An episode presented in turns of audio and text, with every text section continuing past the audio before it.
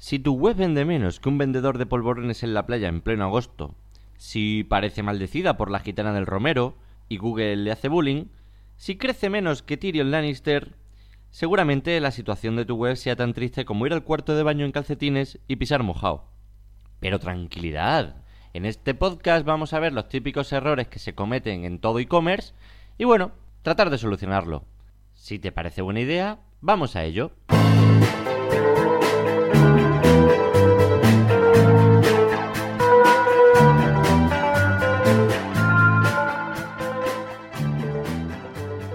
Hola amigos, ¿qué tal? ¿Cómo estáis? Bienvenidos a un capítulo más, a un programita más de errores en e-commerce, ese podcast donde hablamos evidentemente de cagadas que se cometen normalmente en e-commerce. Así que si tienes un e-commerce o te interesa el tema, atento.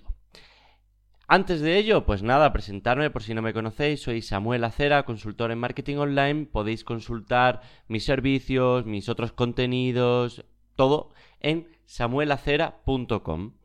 Muy fácil, ¿no? samuelacera.com, o sea, mi nombre y mi apellido.com. más fácil imposible.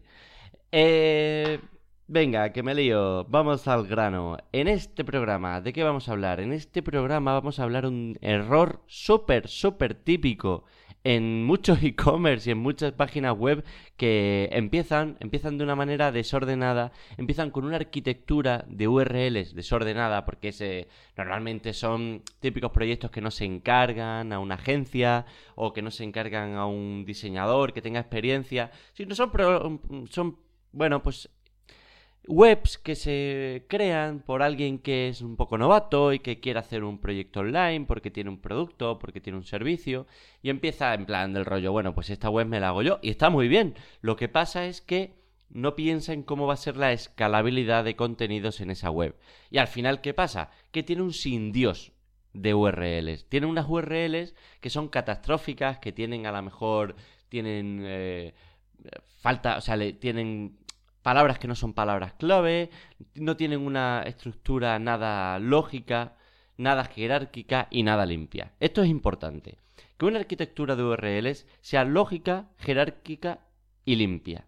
Con esos tres puntos, si tenemos eh, unas URLs que están bien hechas y, y además que están pensadas para la escalabilidad de contenidos, Google va a tratar mucho mejor a nuestra web y va a enterarse de cada página, bueno, cuál es su palabra clave y por qué la quieres posicionar. Recordemos que es un aspecto clave en SEO que cada página sea una, una palabra clave.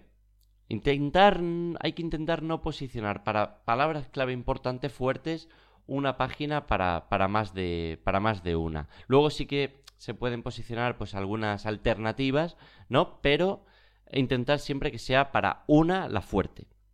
Eh, bien, entonces en este caso estamos hablando de eh, webs que tienen, pues eso, unas URLs desastrosas que, eh, bueno, o también puede ser que tengan, que vayan arrastrando la típica primera configuración que lleva, por ejemplo, WordPress con WooCommerce, que pone, pues, por ejemplo, categoría, guion, producto, barra, tal, tal, tal.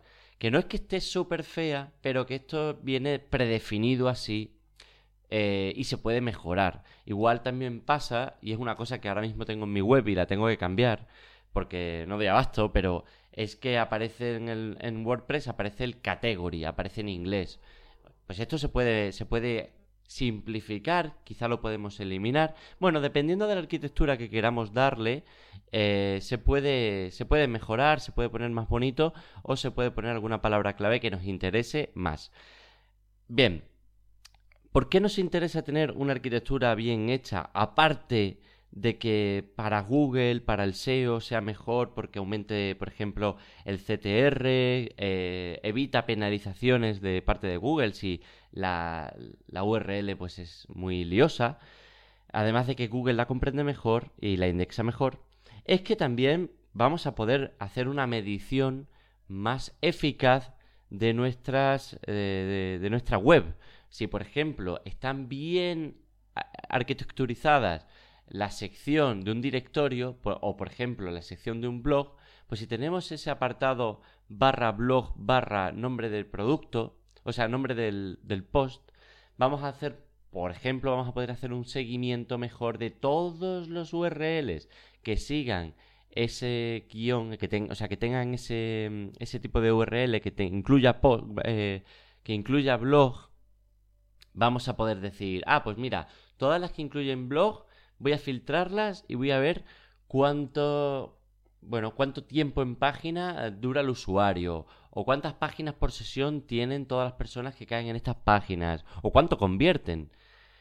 Bien, medición, SEO, aparte también memorizar. Es fácil eh, memorizar una URL que, por ejemplo, sea, pues, en mi caso, samuelacera.com barra contacto o contactar. Pues eso sería sencillo. O que sea samuelacera.com barra servicios. Lo que no tendría sentido es que fuera samuelacera.com barra servicios guion de guion marketing guion online. Sí tendría sentido, pero, pero ya estaríamos complicando un poco más el asunto. Y bueno, esto es un ejemplo tonto, pero seguramente que vosotros en vuestras URLs pues podéis ver cómo estarían mejor o peor construidas, ¿vale? Aparte de eso, va a ser mucho más fácil para nosotros vincular artículos en los posts, porque nos acordamos mejor, vamos a memorizar mejor las URLs. Eh, va a ser eh, mucho más fácil también que nosotros mismos cuando estamos escribiendo la URL, navegando en la página, construyéndola o mejorándola, vamos a acceder más rápido a las categorías diferentes de la web y también en el boca a boca va a ser más fácil si una URL sencillo, sencilla, pues eh, decirlo en un podcast o por teléfono en atención al cliente o en YouTube.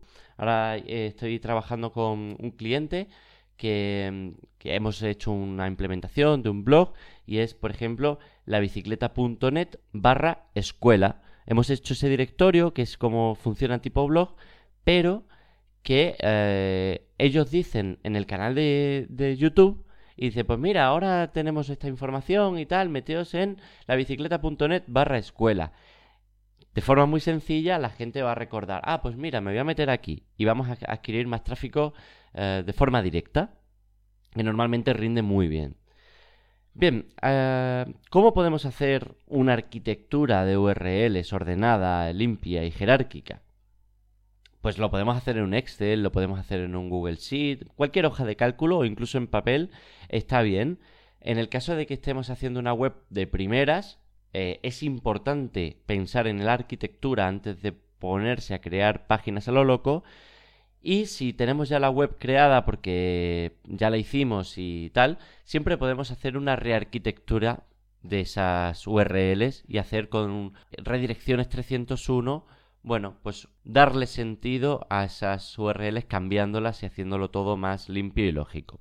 He hecho un vídeo, tengo un vídeo tutorial, lo pondré en las notas del programa, en el que explico detalle a detalle cómo hago el proceso de una rearquitecturización de un directorio entero en WordPress, un WooCommerce, ¿de acuerdo? Un directorio que, que es de planes, de planes en pareja, uno de mis proyectos, y eh, bueno, podéis ver cómo se va haciendo paso a paso, porque son más de 40 minutos de explicación de cómo hacer un proceso de arquitecturización de, en este caso, un WooCommerce y de, bueno, en verdad vale para cualquier CMS. Aparte de eso, eh, hablar de que hay diferentes tipos de estructuras que pueden tener una web.